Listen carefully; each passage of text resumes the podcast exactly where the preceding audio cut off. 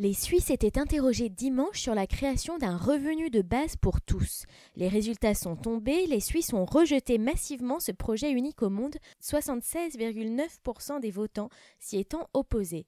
Cette initiative populaire pour un revenu de base inconditionnel RBI, soumise par un groupe sans affiliation politique, avait pourtant de quoi séduire. Elle proposait de verser chaque mois à tous les Suisses et aux étrangers vivant dans le pays depuis au moins 5 ans une somme de 2500 francs suisses, soit environ 2260 euros par adulte, qu'il ait ou non déjà un emploi, et 650 francs suisses pour chaque mineur. Pour information, le salaire médian en Suisse est de 6000 francs suisses. Aussi généreuse soit-elle, l'idée qu'on puisse recevoir de l'argent sans contrepartie apparaît inconcevable pour les Suisses qui accordent une trop grande importance à la valeur travail.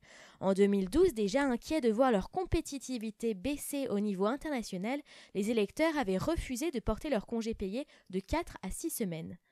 Les Suisses ont jugé dimanche de façon réaliste, à commenter sur la chaîne RTS le politologue Andreas Ladner de l'Université de Lausanne. Être payé sans travailler, ça aurait été un grand pas. L'initiative n'était pas très claire, elle était surtout destinée à alimenter une discussion, a-t-il ajouté.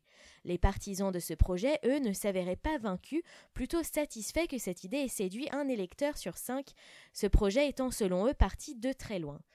Le taux de participation lors de ce référendum était de 46%. Pour rappel, conformément à leur système de démocratie directe, les Suisses sont appelés à se prononcer 3 à 4 fois par an sur une multitude de questions proposées par le gouvernement ou par les citoyens. Il faut 100 000 signatures pour qu'une initiative soit proposée au niveau national.